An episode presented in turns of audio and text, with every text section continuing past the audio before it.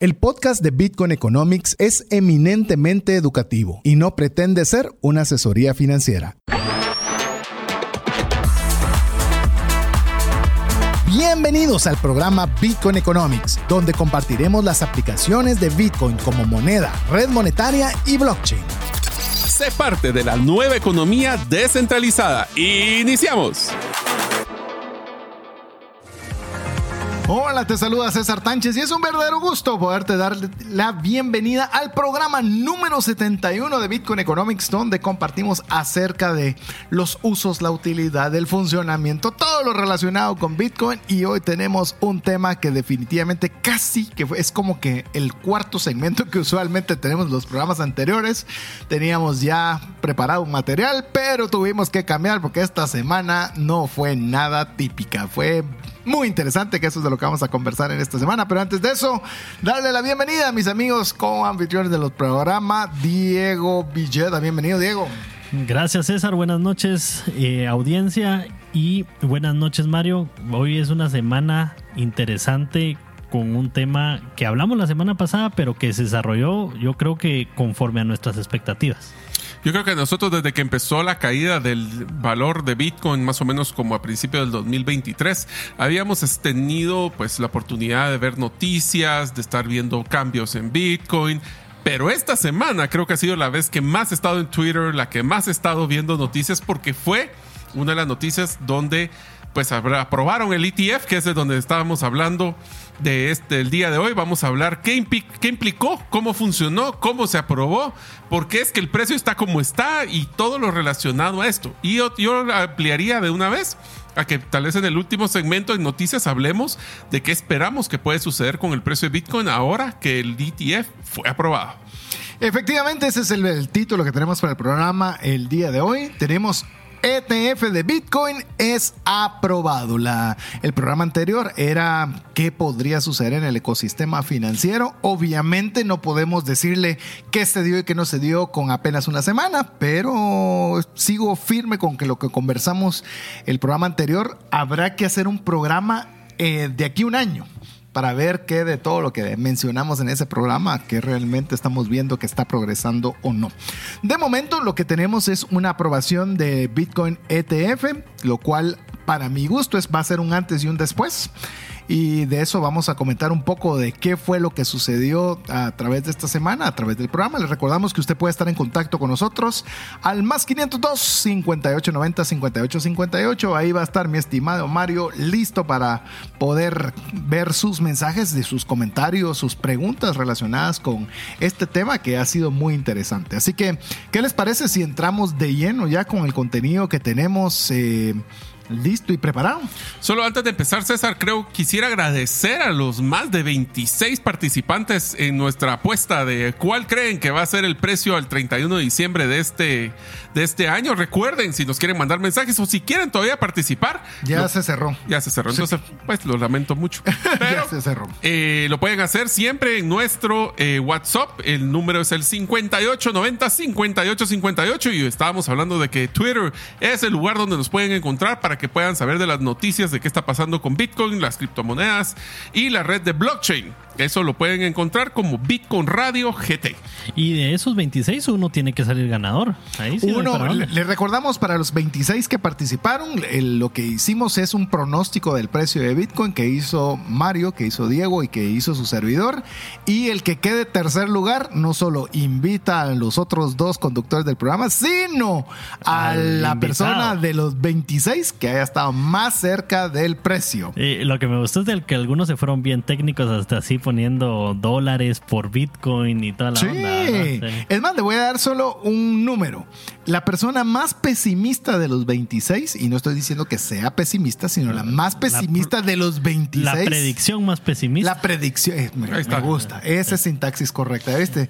Nosotros tenemos un grupo, varios grupos deportivos con Diego y nos peleamos hasta por la sintaxis. Así que así estamos acostumbrados a que las palabras deben estar escritas. Este fin de semana bien. especial que, fue una deportivamente. palabra se tenía casi que buscar en la Real Academia Española de la Lengua para definir qué se estaba diciendo. Así que nosotros somos muy estrictos con el uso de las palabras. Así que, Diego, tenés toda la razón. La predicción fue la Pesimista. la pesimista, no la persona. Solo para que usted tenga eh, idea, la persona mm, con el pronóstico más pesimista dijo que Bitcoin el 31 de diciembre del 2024 estará en 51.700 dólares. ¿Mm? Está bien. ¿Está bien? Sí. ¿Qué pasa si terminaría ahí? ¿Te sentirías mal? No. ¿Estaría bien o no? no? Sí, cabal. Estás hablando un 15, 18% al año. Súper. Está Ah, bien. Mejor que el banco. Así es. Así nos da tiempo para ahorrar para poder invertir más en Bitcoin. Ahora la más positiva, digo la más positiva como persona, no sé si fue hombre o fue mujer, donde llegó ese detalle, si no tampoco lo podría mencionar, 170 mil dólares. Bullish. Wow. 170 mil. ¿Vos A cuánto fue que dijiste? ¿Fuiste el más bullish de nosotros? 132, algo así. Así que 171 mil la persona con el pronóstico más agresivo y la más conservadora 51 mil 700. Veremos al final del 31 de diciembre quién nos va a acompañar a esa 4X. cena. Pero ojo. 4X es la mejor Yo opción. di 3X, así Eh, que se fue 4X. Es el precio a ese día. Sí, Porque puede sí. ser que haya llegado en el año y si volvió a bajar, I'm Ah, sorry. ¿por qué No, crees que no, lo tiré no. abajo de 100 yo? Por Ah. eso, porque sí pe- va a pegar un ciento y pico, pero va a bajar. ¿Por qué? Porque la tendencia de los últimos 15 días de cada... Ah, porque le- ya me puse a ver los Ah, números. sí, sí. Los últimos 15 días de cada año siempre La baja Mara un se va de vacaciones y Pero la sabes, gente Eh, y quiero aclararlo porque me van a decir a qué hora cierra el mercado porque Bitcoin no cierra. Bitcoin no cierra. Entonces, ¿a qué horario? No, fíjate que lo puse de una vez específico. En la Bitcoin Magazine saca un precio, entre comillas, oficial. del final del año. Del final del, del- del año. Entonces, ese, esa publicación de Bitcoin Magazine va a ser la oficial. Ah, me imagino que es meridiano. Como y 6 de la tarde. Ah, sí, algo es como 6 de la tarde. pues. Entonces ya tenemos. eh, así que le agradecemos a las 26 personas que participaron. Ya les compartí el Excel a, a Mario y a Diego para que ya. Eh, ya- la bitácora. y eh, que la bitácora, porque si no se nos era un relajo poderlo ver. Y Mario ya va a comenzar a hacer extrapolar. No, no le dé a Mario un Excel, no le dé a- que ya Se comienza lo a jugar. convierte. sí. Ahorita te voy a sacar todas las estadísticas. La mediana, la Eh, tendencia. la media. La media. Así que- Percentil 25. Sí, li- literal. Así que queremos agradecer a cada una de las personas que participaron. Va a estar bonito. No perdía usted absolutamente nada y quizás tiene, no, quizás no. Alguno de ustedes va a tener la posibilidad también de que podamos hacer una convivencia juntos en cuando ya estemos en ese momento. Así que bueno, vamos a, a conversar un poco sobre um, la aprobación. Si, usted escuchó el programa en vivo la semana anterior, estábamos hablando que éramos lunes 8 de enero en el cual pues teníamos una expectativa o no de una aprobación del Bitcoin ETF que finalmente se aprobó el miércoles 10 de enero a las 3 de la tarde horario de Guatemala. Y es más, eso, eso, eso llamémoslo, se oye muy sencillo, pero le vamos a ir contando un poquito de toda la dinámica que sucedió al respecto. Ahí entre las predicciones eh, le pegamos vos y yo. Sí, eh, Mario pensó que no se iba a aprobar eh, Hasta el, el viernes. el miércoles, sino hasta el viernes. Que me pareció una predicción acertada en su momento. Y, y yo creo que hubiera sido, tal, tal vez jueves, creo que hubiera sido lógico en lo que dice, en lo que decía Mario. Mira, es como que pareciera la política en Guatemala. Empezaban a una hora y dijeron que paramos en saber ni qué horas. Sabes, eh, llamemos que fue hasta una, una apuesta injusta, porque realmente la SEC Sí. tenía que resolver o- sí o no el miércoles. Ah, es decir, bueno, podía decir no y saber cuándo era la próxima. Sí, y pues. además que en ese caso Mario hubiera ganado. Ajá, que, pero claro, pero hubiera sido muy raro que hubiera dicho que no y el viernes que sí. Exacto, pero si no hubiera sido el miércoles, vos y yo perdíamos. Ah, sí, pues. Yo le, ajá. yo le aposté a la burocracia de la SEC, pero bueno. Exactamente. Ajá, sí. O sea, llamemos si era en función de tiempo, la apuesta en Mario era muy segura. Porque nosotros Sí. tenía que darse sí o sí. Ese día, sí. Así que y casi se da el martes, ¿verdad? Que es lo que vamos a hablar. Sí.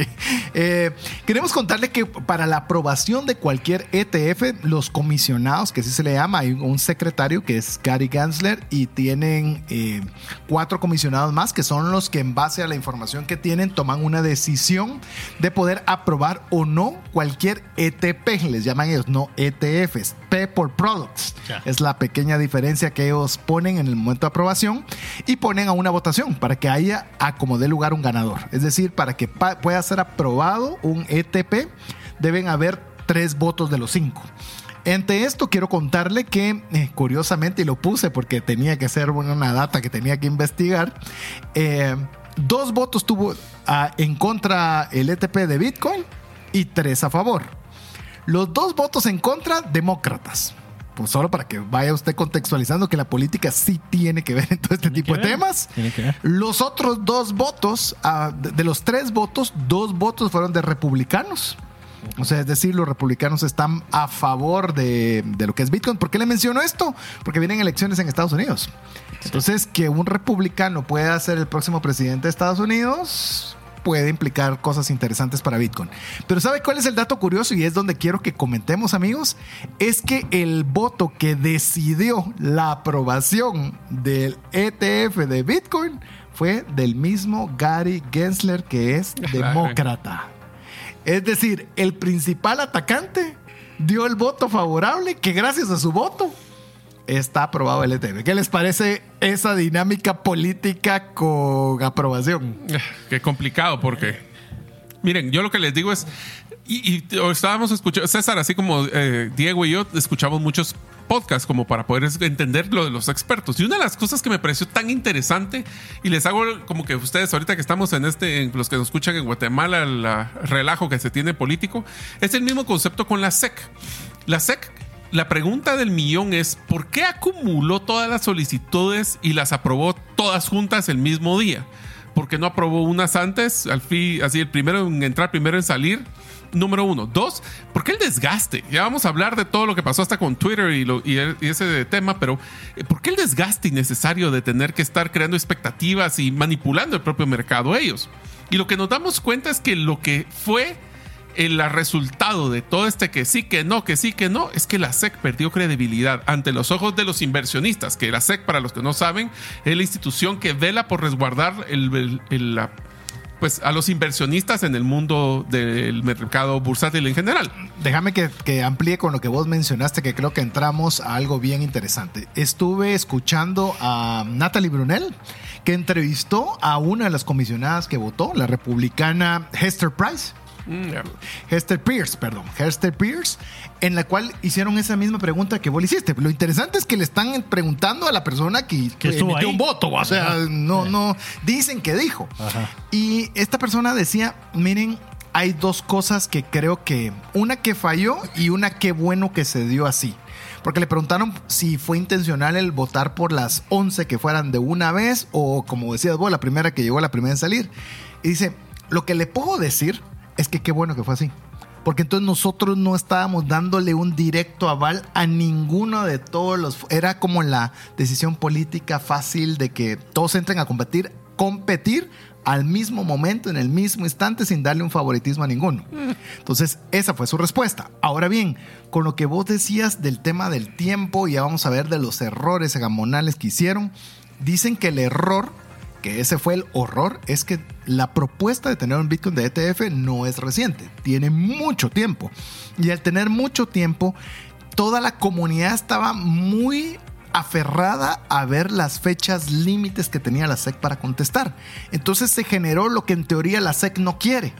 Estarles contándoles las costillas de que hoy es el último día y tenés que aprobar hoy sí o no. Porque sí que pusieron- normalmente... Se pusieron entre la espada y la pared. Ellos solitos, eso lo decía ella.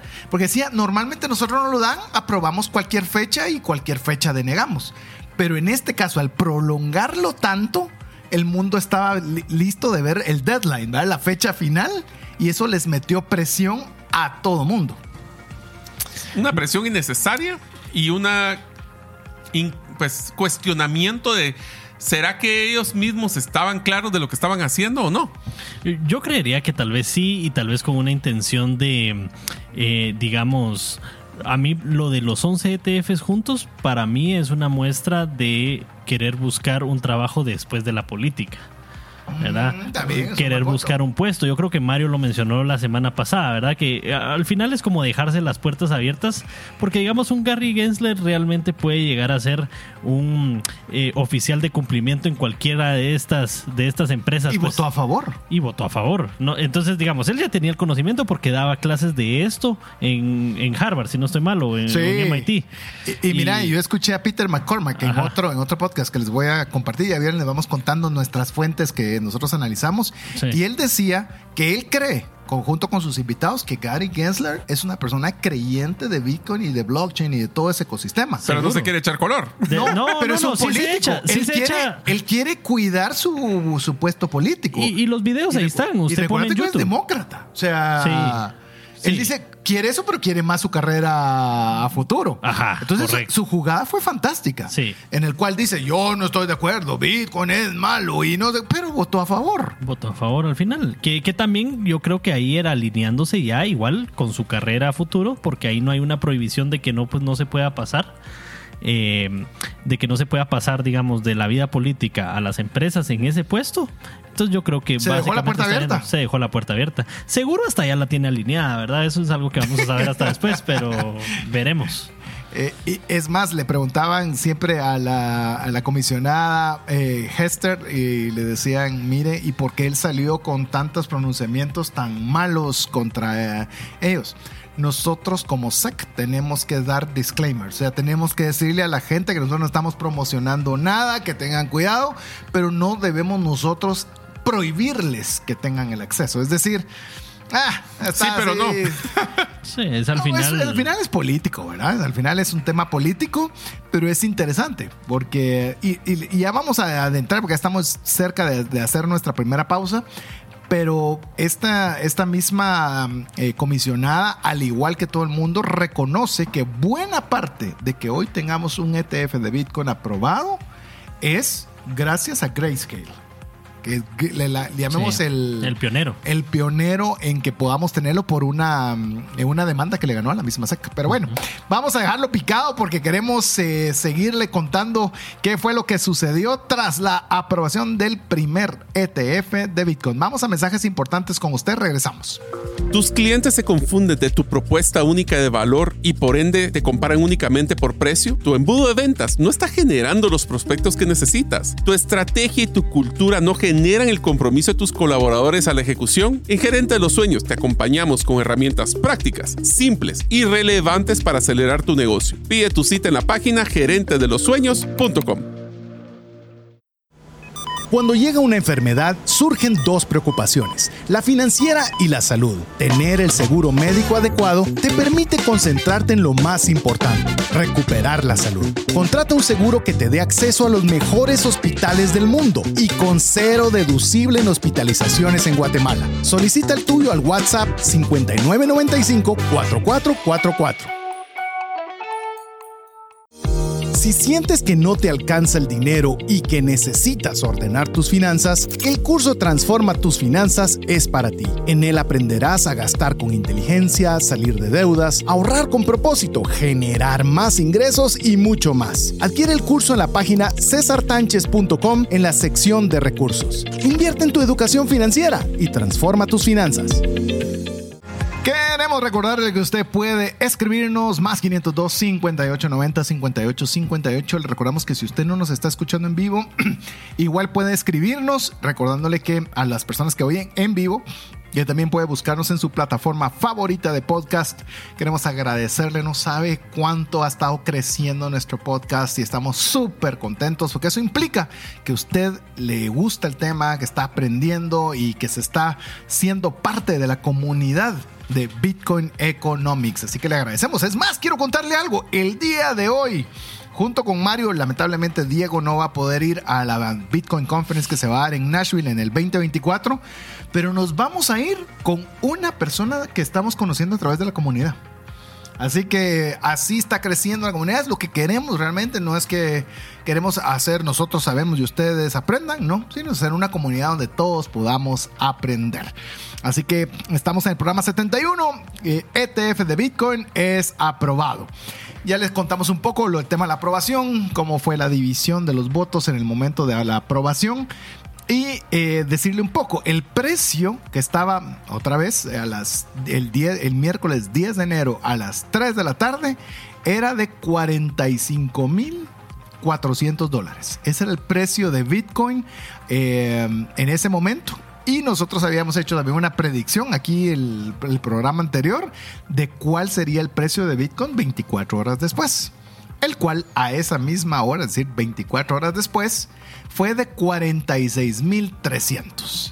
Así que hay- hubo una pequeña discusión en, la, en, la, en, en- en el pronóstico porque Diego fue el que numéricamente estuvo más cerca, pero él dijo que iba a bajar y nosotros dijimos que iba a subir. Sí, la, la, tende- la tendencia, y lo, lo- lo- lo hablé después con, con un cuate, ¿verdad? Decíamos, sí, eh, ahí la verdad es de que había que definir, porque la tendencia era por lo que se están yendo ustedes, ¿verdad? Y la tendencia es totalmente cierto, ¿verdad? Subió, Sí. ¿verdad? Y, y yo, bueno, obviamente yo también en ese sentido creo que es lo mismo, pues, ¿verdad? Irse por la tendencia creo que es lógico. Y ta- Pero, también, eres el que estaba más cerca. también es el que estás más cerca del número que- porque, digamos, tal vez te fuiste muy optimista. ¿verdad? Correcto. Y, o tal vez muy pesimista en otro caso, ¿verdad? Pero sí. Eh, y, y además yo decía, también hay un tema ahí porque lo que pasó el martes 9. Sí, que si quieren comentamos un poco qué fue lo que pasó el martes 9. Si querés, ya que lo trajiste a la Sí. mesa, Diego, ¿por qué no contás un poco qué pasó ese, ese famoso Twitter el martes 9 de enero? Sí, cabal, eh, digamos, eh, sonaron las alarmas porque la SEC publicó un Twitter desde la cuenta oficial indicando eh, que ya estaban aprobando el ETF y que quedaba aprobado el martes 9 a, a una hora, eh, creo que eran como las 2 de la tarde. Sí, o- 12 de la tarde. y, y minutos después, ¿verdad? Que ya había una tendencia, fue una tendencia positiva un rato y después bajó Así es. Y bajó bastante. y bajó bastante. Y ahí fue cuando entró eh, Gary Gensler a publicar desde su cuenta que había sido hackeada la cuenta oficial de la SEC y que ese tweet no era válido. Y después, así como por arte de magia, cuando uno lo hackean, 10 minutos después recupera uno la cuenta, ¿verdad? Y ya desde la cuenta oficial dijeron que no, no habían aprobado nada. Va, pero en ese tema. ¿Error o intención? ¿Qué piensan? Ay, Te lo voy a poner Ay, así. Es que, es que es muy difícil no pensar que fue intencional, porque es que quien recupera su cuenta hackeada 10 minutos después, pues. Pero también te lo pongo así: una institución tan importante como la SEC en Estados Unidos, que su tweet puede hacer cambios radicales en los mercados, no tenía doble verificación Es que en Twitter. eso, o, sea, ¿sí? o sea, ahí sí. No, lo más chistoso es que hay un Twitter, un tweet de la, de la SEC, como de hace cinco meses, donde decían, miren, protejan, tengan cuidado con sus claves, con su auto, auto- Doble veri- autentific- autentificación. Sí, verificación de dos pasos y toda la onda.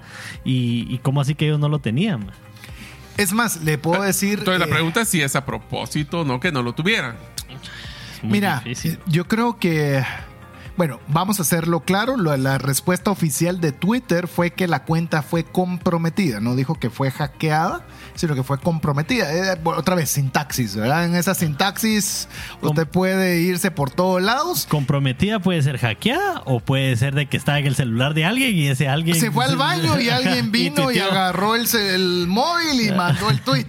Vio lo que había que publicar mañana y se confundió de día y lo mandó. Pero lo que dice Mario, ¿cómo va a ser posible que de un donde sea que se publiquen las noticias de la SEC que puede alterar todo el mercado no tenga una, una autenticación de dos pasos? A ver, te lo voy a Es poner imposible. con un concepto O sea, muy no, sencillo, César. Imagínate de que nosotros tenemos la cuenta de la SEC y que logramos hackearla y ponemos, voy a poner algo tan sencillo, Tesla va a quebrar.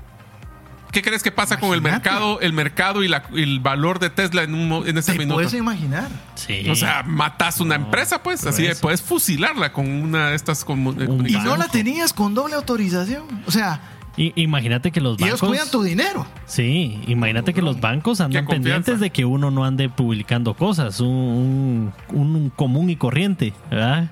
Una persona común y corriente. Imagínate la SEC.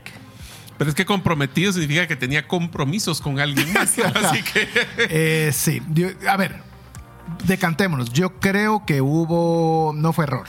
¿Ustedes Yo tampoco creo que haya sido error. ¿Y Yo vos? creo que lo hicieron a propósito para ver el impacto que tendría esa población. Midieron, fue midieron, prueba, tantearon. prueba antes de lanzar en verdad para un falso inicial, a ver cómo se mueve Bitcoin, a ver cómo se mueven los mercados. Ahora, Sí. se lo voy a poner como mercadólogo. Suponga que sí fue error, que sí fue error. ¿No hubiera sido mejor haber dejado que ese tweet caminara si de todas maneras estaba aprobado el ETF? Sí, de todos modos ¿Por creo qué que. ibas a tener que justificar? Se fue, bueno, se fue un día antes, pues ni modo, ¿qué le vamos a hacer? Y yo creo que el resultado fue similar. Sí, o sea, y hubiera salido mejor. Sí. Porque la probaste un día antes y nadie se lo esperaba y... Ajá, ¡Felicidades! Ganó César. no sé quién hubiera sido, pues. Sí. Sí, no. Pero bueno. Ahora, bueno, eso sucede el día 9. Ahora, el 10 todos estaban esperando, obviamente, que estaba sucediendo y de repente sale el comunicado, era un PD, es un PDF de 12 páginas en el cual estaba la aprobación del ETF. Yo no sé si ustedes se enteraron, yo lo reconfirmé hoy con las dos fuentes que les estoy mencionando, de que el documento estuvo en poder de la comunidad de Bitcoin antes de que fuera publicado por la SEC y antes de que fuera publicado por Gary Gensler. ¿Y saben cómo? Yo ni siquiera me tenía idea. Las personas que son técnic- te- techies saben cómo ir a la raíz de las páginas web. Entonces pueden, cuando algo se sube y todavía no se ha adornado y ponerlo visible, ellos pueden ver qué cambios se están haciendo en la página web y lo encontraron antes de que la misma página oficial lo pudiera publicar. Claro. Entonces lo compartieron a todas las redes sociales a diestra y siniestra. Y como ya nos había pasado el 9 de saber si era cierto o no, yo fui literalmente, hice clic en el link y aparecía que la página web de la SEC estaba mal. No se había caído la página web. ¿Pueden creer ustedes eso al día siguiente? No se sabía porque la misma página de la SEC estaba de baja. Sí, bueno, eso, eso Bueno, lo pienso yo que es más normal, ¿verdad? Porque al, al, al Puede ser volumen. ajá, puede ser Puede volumen. volumen, sí. puede ser volumen. Va, pero entonces empezás con el tema de credibilidad. O sea, tweet, se manda un tweet y te, que te hackean tu cuenta. Al día siguiente, que sí que no sale la publicación, va a tu página caída. O sea, ¿tú confiarías en una empresa que te que haga pase eso? O sea, no digamos una institución gubernamental que va a cuidar el. Y solo porque Bitcoin no tiene un CEO, pero como dijiste vos, el Ah, lo ejemplo, hubiera imagínate, demandado. imagínate que hubiera sido a Tesla. ¿Qué hubiera hecho Tesla? Ah, los demanda por Pero difamación hasta- y por mil cosas, pues. Eh, o sea, es increíble. O sea, menos mal se equivocaron con la persona, con La- el, activo, eh, el activo correcto. Descentralizado. El único activo descentralizado que existe. Me hace, me hace preguntarme quién, quién tiene las claves de las cuentas de redes sociales de nuestras entidades gubernamentales. ¿Quién las tiene Especialmente todavía? hoy. Ajá, especialmente hoy. ¿Quién las tiene todavía en el celular? ¿va? Qué increíble. Pero bueno, queremos contarles el documento, eh, como ya le, ya, le, ya le conversamos, tiene 13 hojas. Eh, obviamente no he leído las 13 hojas, pero sí hay una parte que es, unas partes que son bien interesantes. Oiga esto. En el documento, parte de lo que eh, expuso la SECA en la aprobación es, oiga esto, la aprobación es únicamente para Bitcoin que no es un security. No Es el resto de criptos. de forma oficial, la SEC dijo que Bitcoin es un commodity.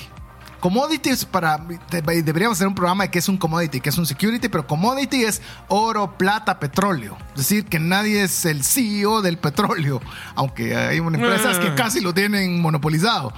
Pero en el caso de un security, es obviamente empresas que sí tienen un CEO, una junta directiva y demás. quiere responder legalmente por él. Exactamente.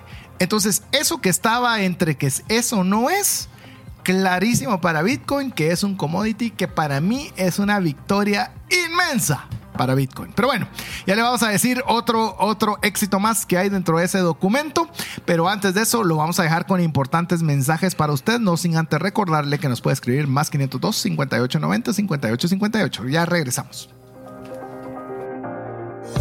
Si sientes que no te alcanza el dinero y que necesitas ordenar tus finanzas, el curso Transforma tus finanzas es para ti. En él aprenderás a gastar con inteligencia, salir de deudas, ahorrar con propósito, generar más ingresos y mucho más. Adquiere el curso en la página cesartanches.com en la sección de recursos. Invierte en tu educación financiera y transforma tus finanzas. ¿Te gustaría establecer si el invertir en criptomonedas es para ti? En el libro 10 razones para invertir en criptomonedas y 5 para no hacerlo, aprenderás de forma simple, amena y práctica los conocimientos básicos sobre esta forma de inversión. Adquiere el tuyo al WhatsApp 2433 4589 o en las principales librerías del país. Si vives fuera de Guatemala, búscalo en Amazon. ¿Sabes que muchos de tus procesos de control, trazabilidad y automatización pueden hacerse de forma más eficiente, rápida y confiable, todo a través de blockchain? Esto lo hacemos en tres simples pasos. Conocemos tu necesidad, desarrollamos tu plataforma en blockchain y te acompañamos en la implementación efectiva. Conoce cómo esta tecnología mejorará tus resultados. Haz tu cita en blockchainlatam.gt. Queremos agradecerle cada uno de los mensajes. Recuérdese que si no nos escucha en vivo, igual usted puede escribirnos en cualquier momento. Por eso es la ventaja de la tecnología. Más 502 5890 5858, en el cual estamos hablando qué sucedió tras ser aprobado el ETF de Bitcoin. Estábamos compartiendo que son 13 páginas el comunicado oficial de la SEC respecto de la aprobación, en la cual pues establece que Bitcoin es un commodity y no es un security, es decir, que es equivalente al oro, al petróleo, a la plata, lo cual es una victoria increíble. Pero también hay una parte que es bien interesante. Te la dejo, Mario, que vos sos el más pilas para la traducción de inglés a español. Una parte que pusimos textual en inglés. Que para mí es bien interesante y por qué el programa se llama Bitcoin Economics y no se llama Crypto Economics. Para que vos eh, puedas pues, eh, sacarle los extractos. A ver, dice el ETP, como mencionó César, el ETF y el ETP. El ETP es cuando se lanza este. Esta son productos. Son productos. Eh, es un, el único que existe que es una, una no, que no es una security es Bitcoin. ¿Y por qué el it should be no way signal commission willing to approve the listing standards of crypto? Ah, ok, y dice, no tiende, por esta aprobación no significa que vamos a aprobar otras criptoactivos eh, y menos un ETF. Solo se está aprobando Bitcoin. Y también no significa que exista un tipo de señal que mire, que la comisión vea que el estatus de otras criptoactivos vayan a caer dentro de las leyes federales de securities y eso significa de que eh, solo podrán participar en el mercado los que estén en el ETF de Bitcoin.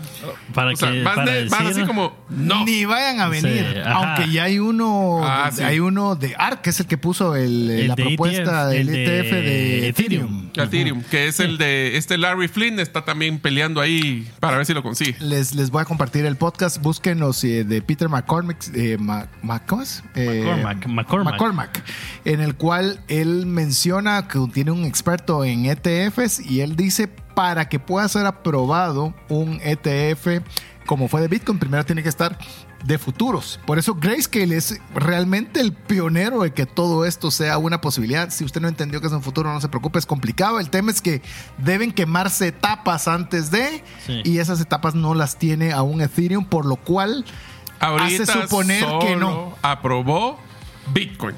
Y no se pongan necios. Eh, sí, no Bitcoin Cash, no Cardano, no nada. ni a nada de todo eso. No estamos hablando mal de los proyectos, simplemente diciéndole qué es lo que la SEC está diciendo en el momento de la aprobación. Sí, lo malo con eso es que también se echó un comentario el director de la SEC que dice a que apareció en los medios, o sea, primero le da el aval de que Bitcoin es el único activo que puede ser aprobado. hay que recordar. y él fue el que lo aprobó. Y después sale diciendo, tengan mucho cuidado con Bitcoin porque puede ser un activo que es volátil y especulativo.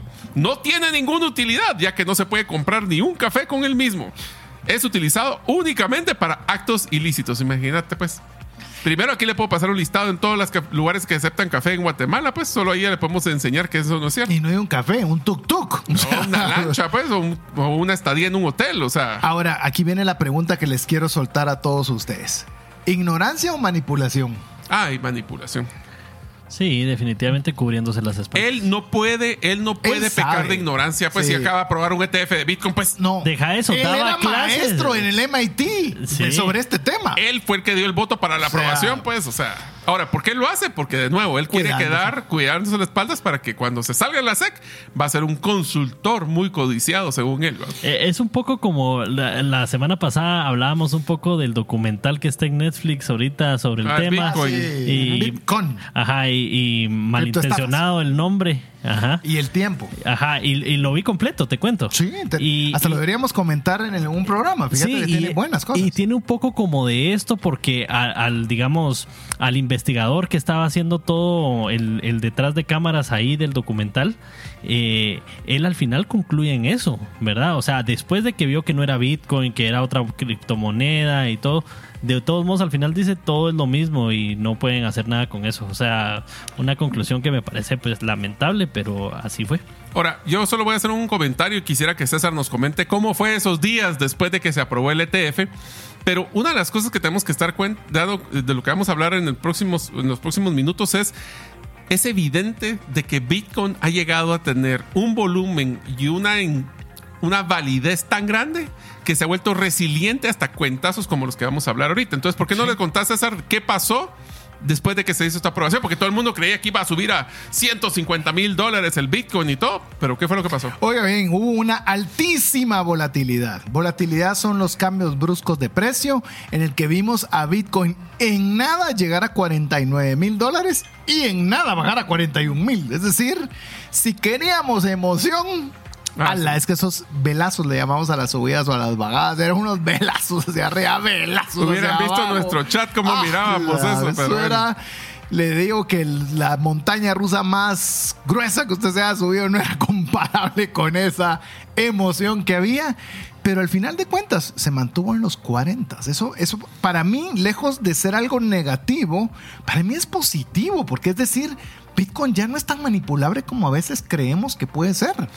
Va, sea, pero te lo pongo así. Esos- esa volatilidad, ahí tal vez, Diego, te, te paso a vos. Esa volatilidad se generó porque sí hubo un ingreso de capital interesante a través de los ETFs, pero también hubo una salida. ¿Por qué no nos contás, Diego, en solo dos días desde que se lanzó el ETF, cuántos centavitos entró de dinero a Bitcoin? Bueno, de Eso las lo registrado. Lo registrado, Sí. sí. De, lo, de BlackRock, que fue el, el que mayor tuvo, fue 497 millones. Esos son 11.439 bitcoins. ¿Cómo es que tu frase? Probably nothing. Que Casi Que nada. Casi nada.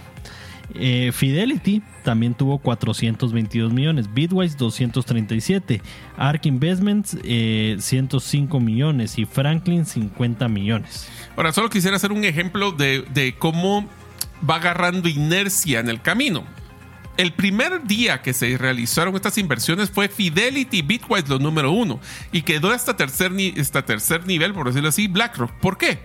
Porque BlackRock es una de las entidades más conservadoras que no ha sido expuesta a temas de, de Bitcoin en el pasado, tanto como, por ejemplo, un Bitwise, ¿verdad? Que tiene hasta el nombre, el- el- la volatilidad. Entonces costó, imagínate, un día para que entrara a ser el número uno. O sea, todos los inversionistas tradicionales le está costando un día estar de acuerdo para poder ingresar al ingreso. No. Y lo van a hacer suavecito. No, y el problema, y es lo que estaba ah, comentándose en este medio, si BlackRock continúa este volumen, MicroStrategy lo va a dejar en un mes. Bueno, O sea, en menos. teoría, si BlackRock continúa a ese ritmo, no habría Bitcoin en exchanges como para mayo. Exacto. Eh, Le estábamos, le estábamos compartiendo una gráfica de esto y Sí. cómo fue tu comentario de la gráfica de disponibilidad.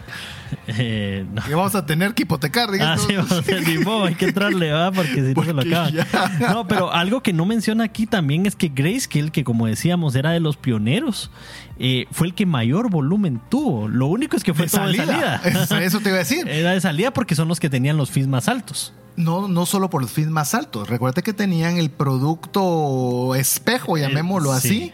Y la gente dice, porque voy a estar en este producto espejo que no era, mejor me traslado a Al que uno. sí es. Entonces, esa salida de dinero, solo para que tengas una idea, no recuerdo la cantidad exacta, pero solo en ese producto espejo, por decírselo de una forma muy simple, estás hablando, si no estoy mal, 35 billones de dólares. Sí. O sea, billones con B. Sí. Entonces, imagínate la salida de recursos era enorme. Sí. Entonces, es relativo, Relativo. eh, que está saliendo. Sí, estoy saliendo de un producto inferior a un producto de mejor línea dentro del mismo grayscale. Sí. Es, es bien interesante. Es- esos Va. productos le, le llamaban le llamaban proxy.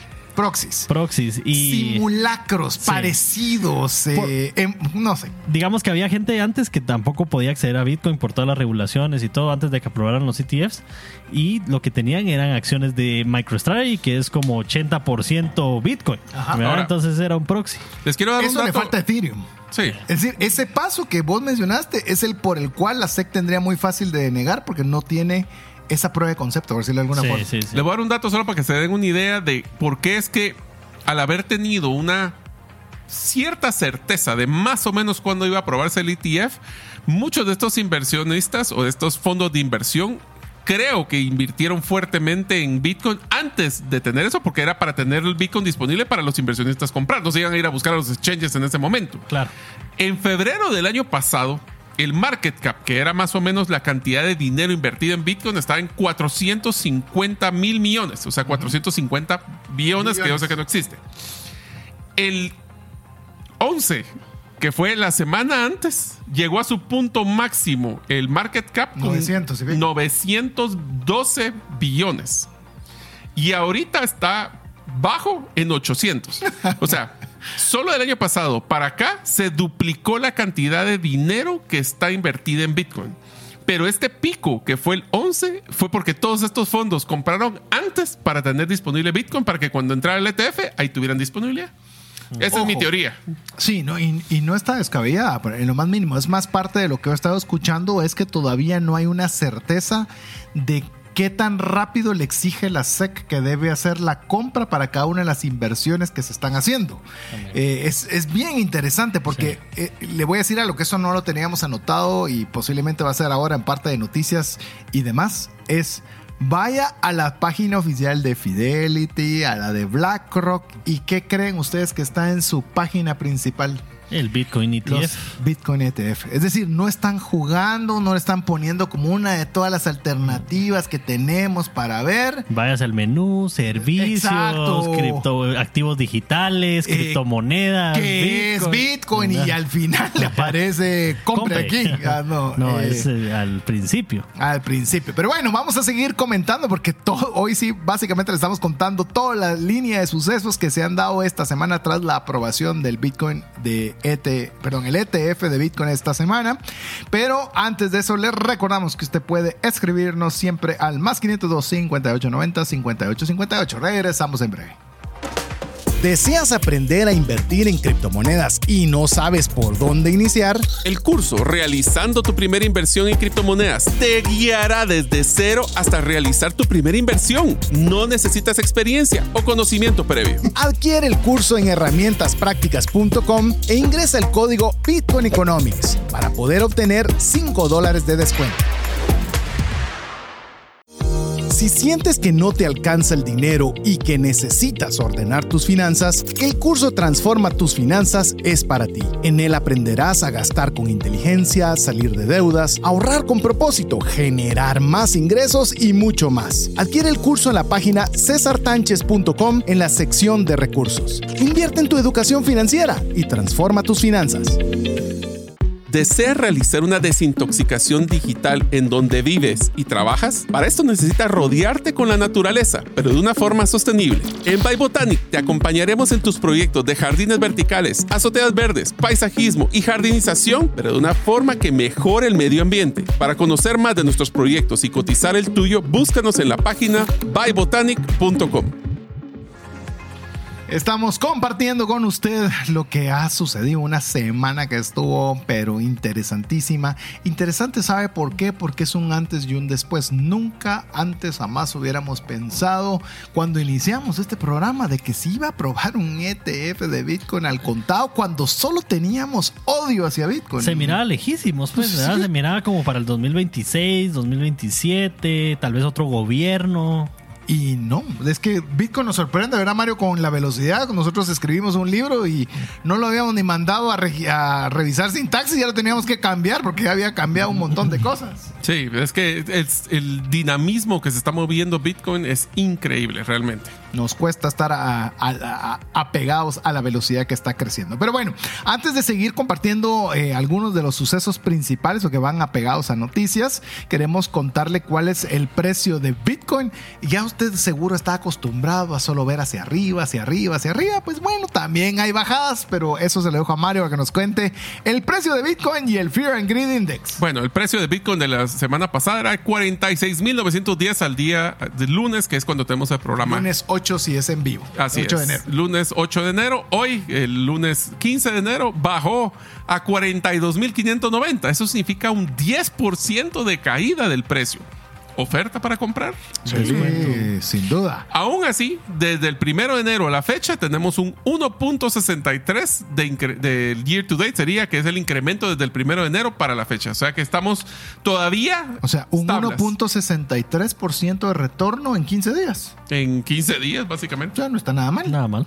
¿Cuánto te puede pagar una tu cuenta en ahorros en una institución financiera? Eso al año. Eso al año. O sea, no, sigue estando. Lo que pasa es que ya nos volvemos exigentes con los porcentajes, pero está bien. El Fear and Greed Index estaba en 71, que era un nivel bastante alto. Había mucha expectativa por el tema de los ETFs. Bajó a 64, pero recuerden, arriba de 50, todavía estamos en el concepto de avaricia. O sea, se- todavía tiene mucho optimismo de cómo se va a mover Bitcoin.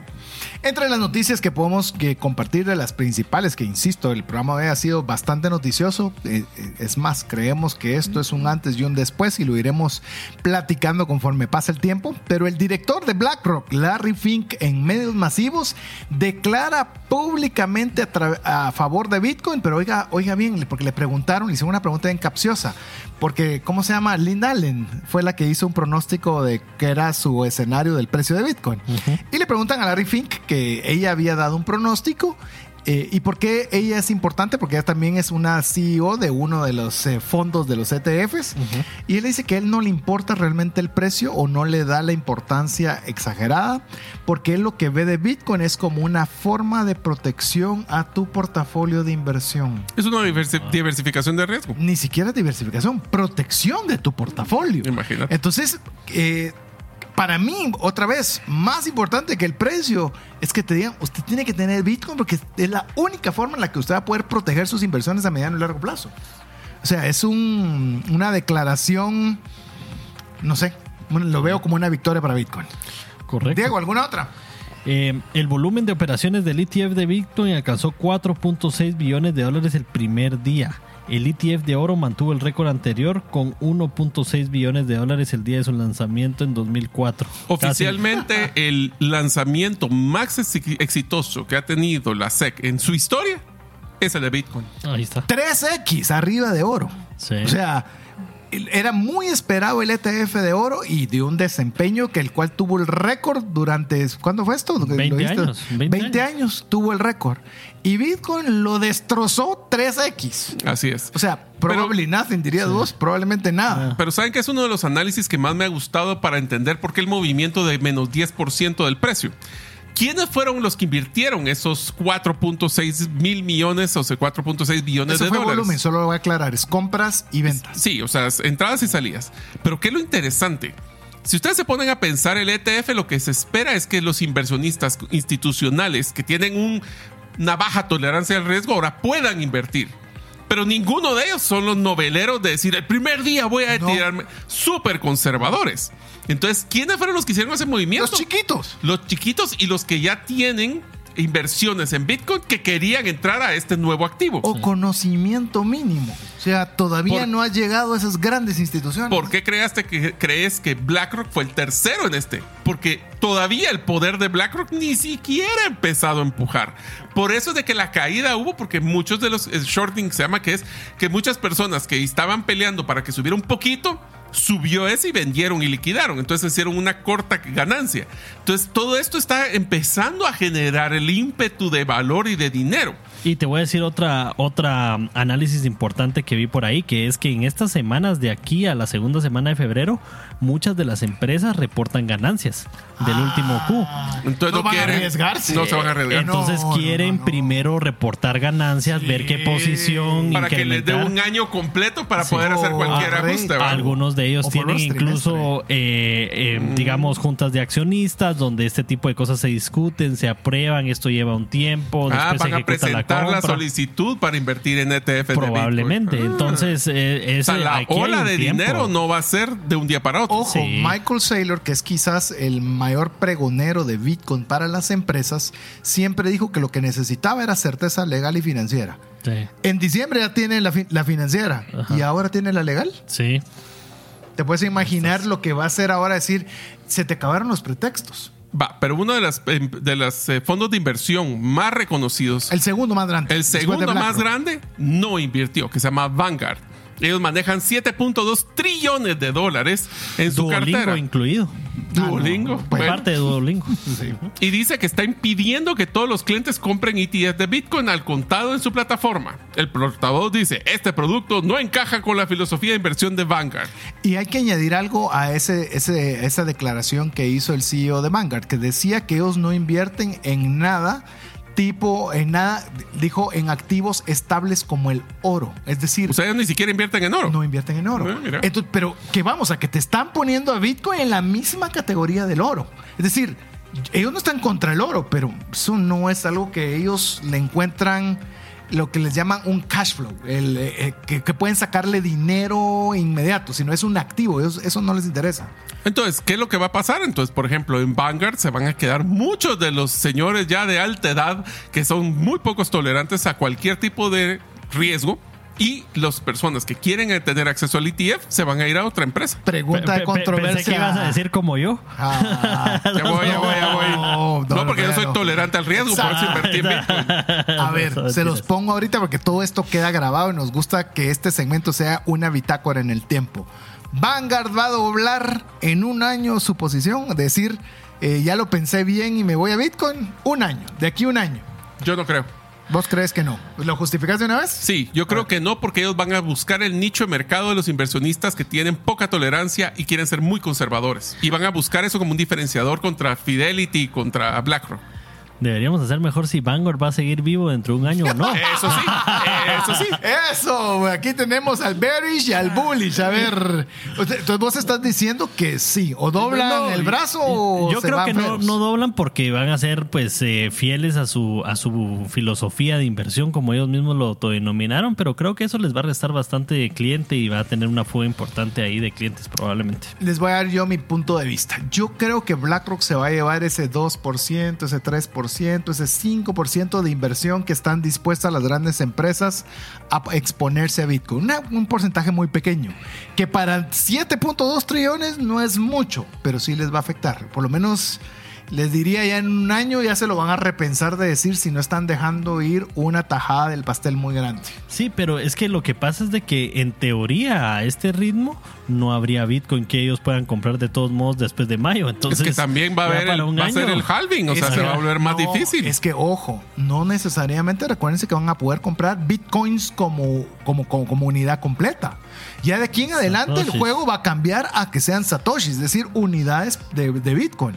Por eso es que si usted tiene hoy un punto 01 de bitcoin, ahorita dice usted Eh. no es nada. Entre comillas, porque sé que es una cantidad de recursos, pero cuando ya no hay bitcoins disponibles, los satoshis comienzan a tener un valor. Y ahí es donde se dispara el valor del el, val- el precio de Bitcoin. Entonces ya no vamos a hablar en unidades completas. Vamos a ver que ese, ese es otro programa que se volvió otra controversia que me imagino que has visto en el espacio de Twitter Sí, sí. de, la, esca- la famosa escasez. Pero bueno, a ver, les tiro esta que ya para ir cerrando con las noticias.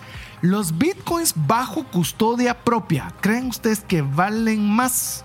Al no ser eh, sujetos a, confiscaci- eh, a ser confiscados, como sí lo son, ojo, sí lo son los ETFs. Claro.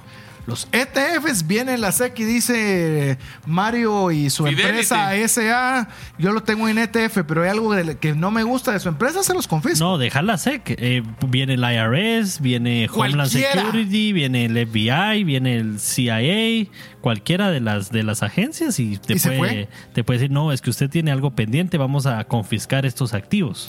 Quiero contarles. Y démelos. Usted que es el ¿Por custodio de los, de los activos de él. Ajá, de usted que es el custodio, démelos. ¿Valen más los bitcoins custodiados o no?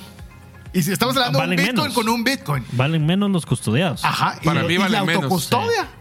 Ahora vale mucho más. A pesar de que sea lo más. mismo. Sí. Por eso es que su billetera fría tiene que ser con mucho cuidado porque nadie lo puede confiscar más que si Eh, usted es lo que permite. no es lo mismo. De hecho, les voy a contar rápidamente. En mi cuenta resulta que tengo una cuenta que tengo a otra persona que tiene firma, un familiar, y resulta que el banco me indicó que por eh, razones de la otra persona me descontaba una cantidad de dinero. Y yo le digo, enhorabuena, dígame qué fue para yo poderlo ver. No le podemos decir.